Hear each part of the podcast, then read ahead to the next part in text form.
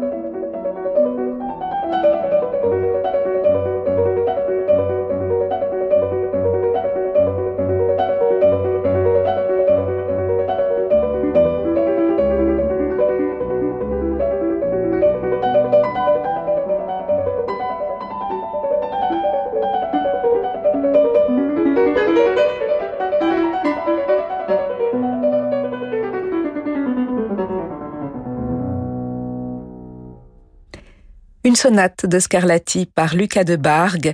Lucas de Bargue qui donnera le concert d'ouverture du Lille Piano Festival vendredi soir au Nouveau Siècle avec l'Orchestre National de Lille et Alexandre Bloch.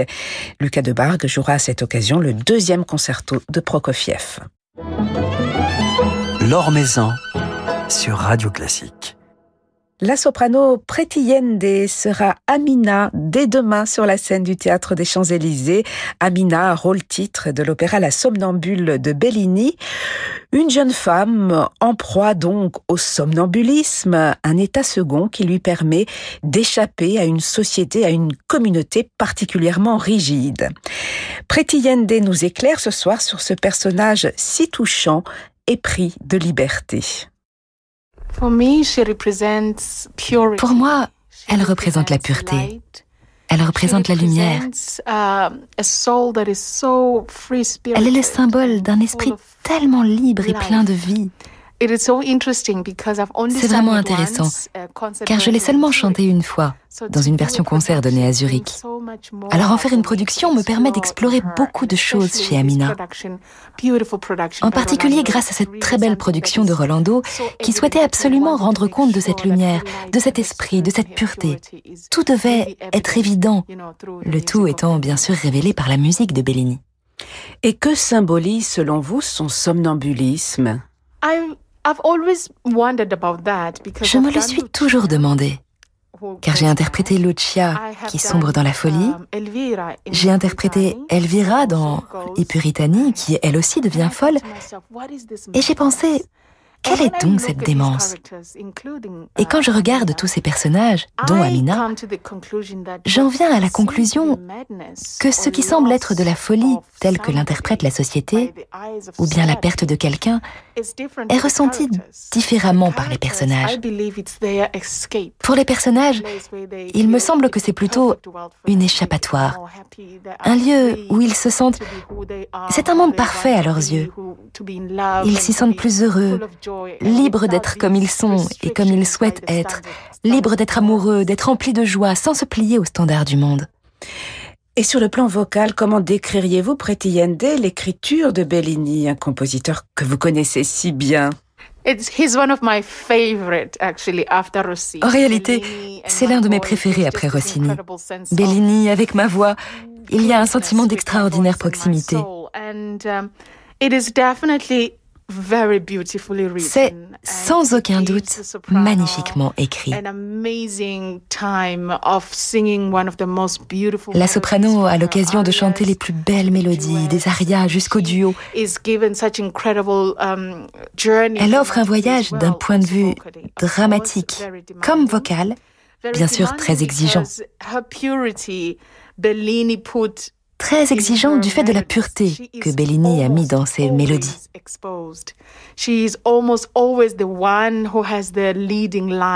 Elle est presque toujours exposée. Elle fait plus ou moins toujours figure de voix principale avec l'orchestre.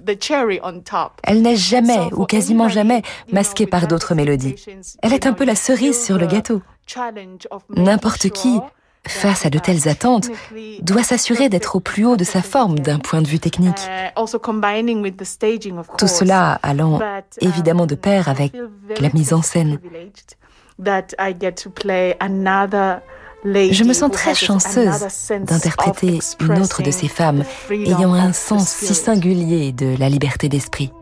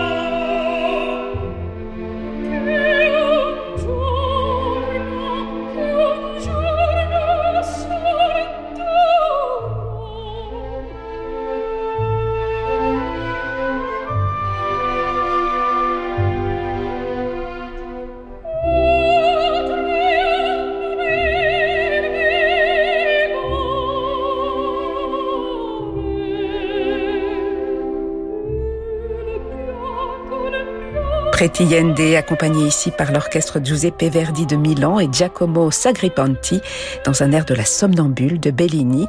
Cette somnambule qu'elle incarnera donc dès demain soir sur la scène du théâtre des Champs-Élysées dans cette toute nouvelle production mise en scène par Rolando Villasson. Rolando Villasson avec lequel le travail a été si évident, si inspirant pour la soprano, comme elle me l'a confié. Absolutely. Tout à fait. Car il est avant tout un individu extraordinaire, doté d'une vision vraiment remarquable.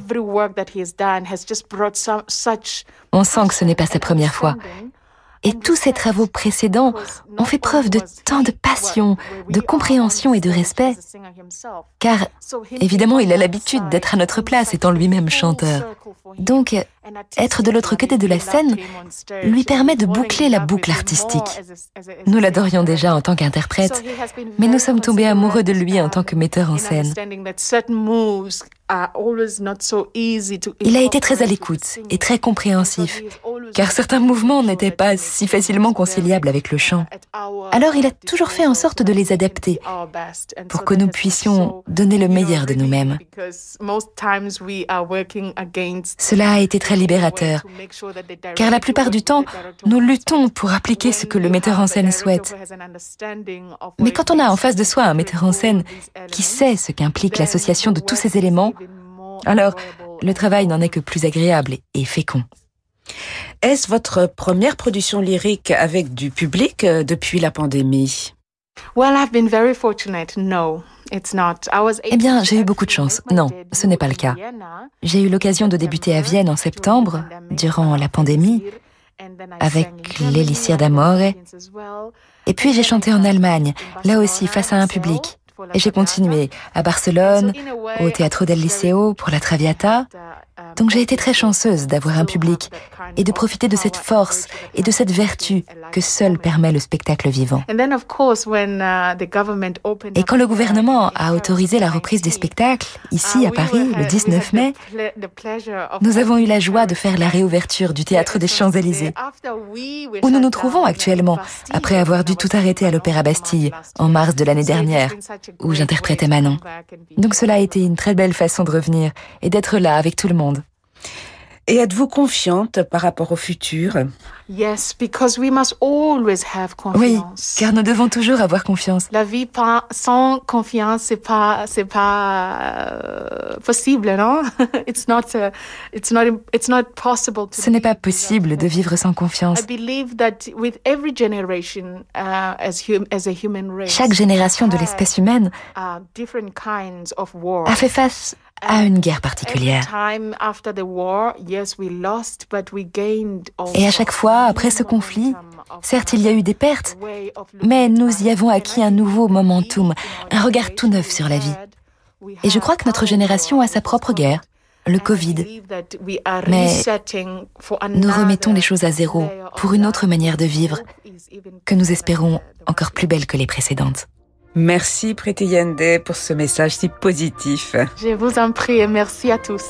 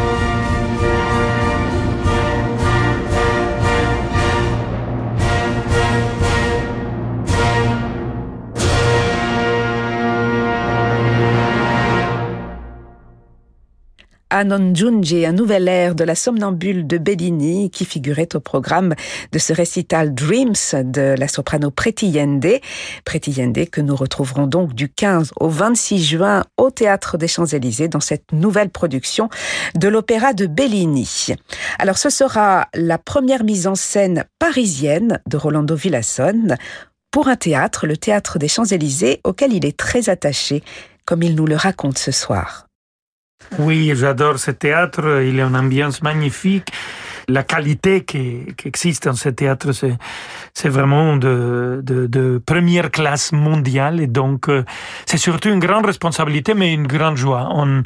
On travaille avec beaucoup d'enthousiasme et je me réjouis de faire mon onzième euh, euh, mise en scène avec cette somnambule au mon cher théâtre Champs-Élysées. Et c'est un opéra, la somnambule, que vous avez déjà chanté vous-même, euh, Rolando? Non, pas du tout. Je, je chantais seulement un rôle de Bellini et je ne crois pas chanter un autre rôle de Bellini. C'est trop haut pour ma voix. Ah oui. Je chantais Tebaldo et ce rôle, c'est vraiment presque impossible. Pour moi, c'est impossible. On a un ténor magnifique dans notre production, Francesco De Muro, que pour lui, le centre de gravité de la voix, en fait, c'est, c'est autour de Ré. Et voilà, les aigus sont absolument somptueux. Il les chante avec une technique impeccable, avec, euh, sans penser, et ça le permet aussi de jouer avec notre magnifique Pretty comme sonambule, comme Amine. Alors c'est vrai que cette sonambule de Bellini, c'est un ouvrage assez fascinant qui joue sur le, songe et la réalité à travers ce thème du euh, somnambulisme. C'est un état second qui permet euh, la libération de, de ses pulsions, euh, de ses pulsions érotiques, qui permet la liberté quelque part.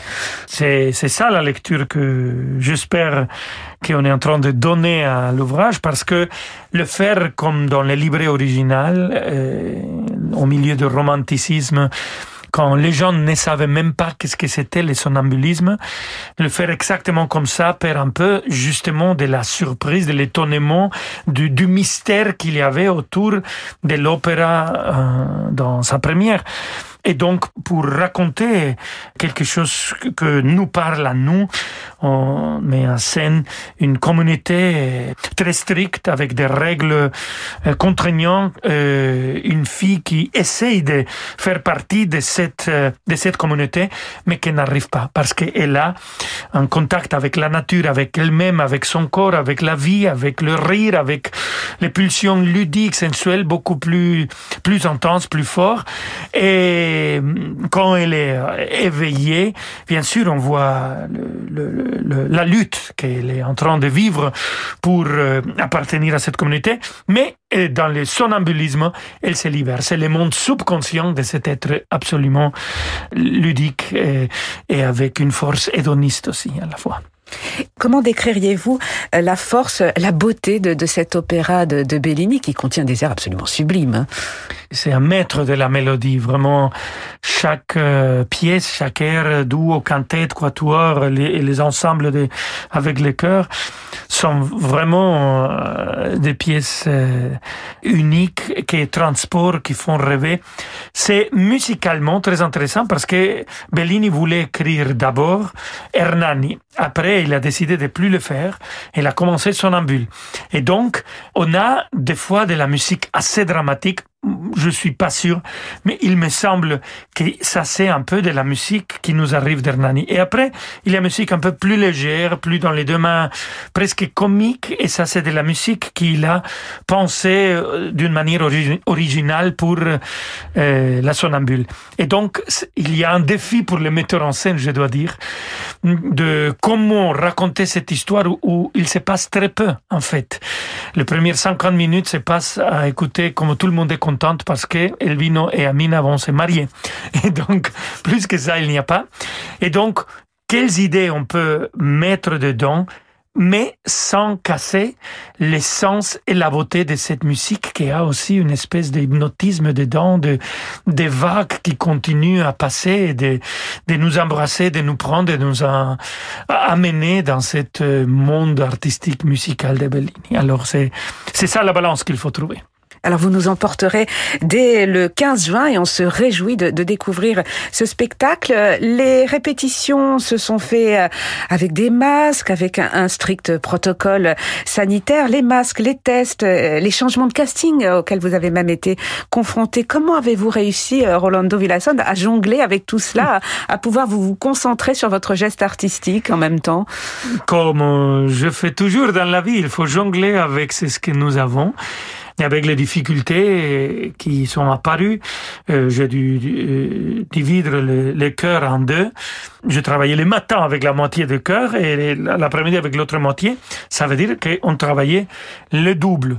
Et après, on devait le mettre ensemble et bien sûr, ça prend aussi du temps. Oui, évidemment, on avait Nadine Sierra qui devait chanter la sonambule, mais elle est même pas venue à, à Paris répéter. Et on a l'énorme chance d'avoir une chanteuse absolument magnifique. Je l'adore. C'est une grande artiste, Pretty Yende.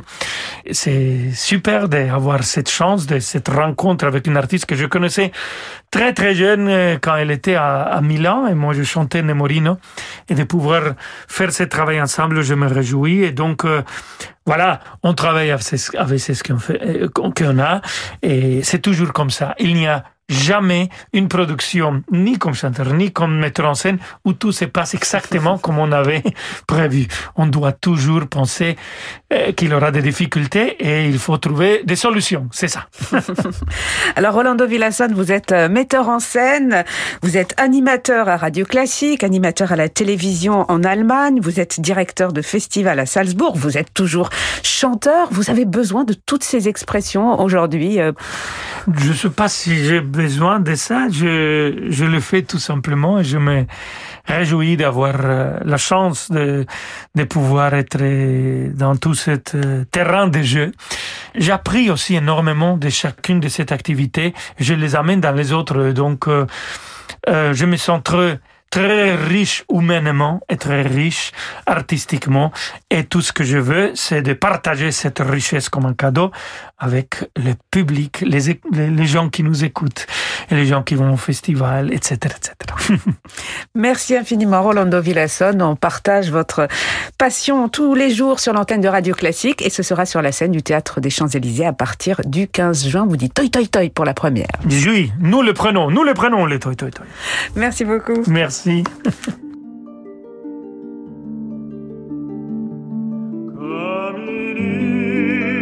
toccare in tu,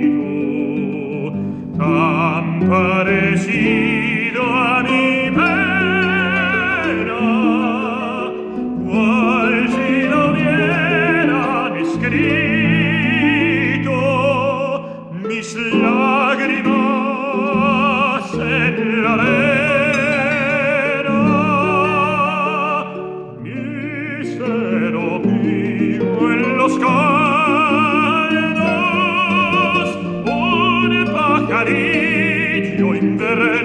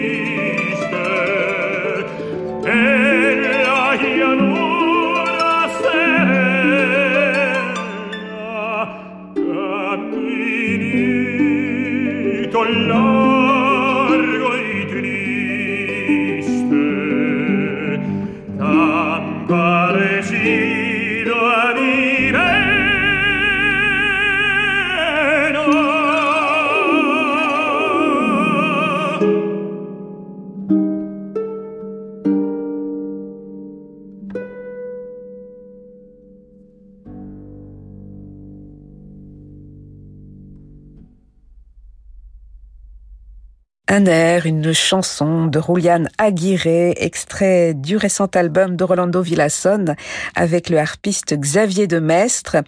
Rolando Villasson qui coiffe donc en ce moment sa casquette de metteur en scène au Théâtre des Champs-Élysées pour cette production de La Somnambule de Bellini dirigée par Ricardo Frizza avec Preti Yende dans le rôle titre et cela du 15 au 26 juin. Voilà, c'est la fin de ce journal du classique. Merci à Bertrand Dorini pour sa réalisation. Demain, nous irons faire un petit tour en Grèce, à l'Opéra national de Grèce. Très belle soirée à tous. Je vous laisse maintenant en compagnie de Francis Drezel.